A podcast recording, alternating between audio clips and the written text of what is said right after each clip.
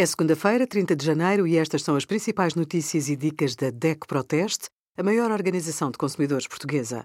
Hoje, em DEC.proteste.pt, sugerimos proteção de dados, o que precisa de saber sobre o regulamento europeu, Mel, Nós e Vodafone aumentam preços até 7,8%, conheça os seus direitos, e os resultados dos nossos testes da DEC Proteste a 97 aspiradores verticais sem fio. Os seguros de saúde dão pouco valor ao bem-estar mental. Apesar de uma ligeira melhoria, a cobertura de cuidados de saúde mental continua limitada.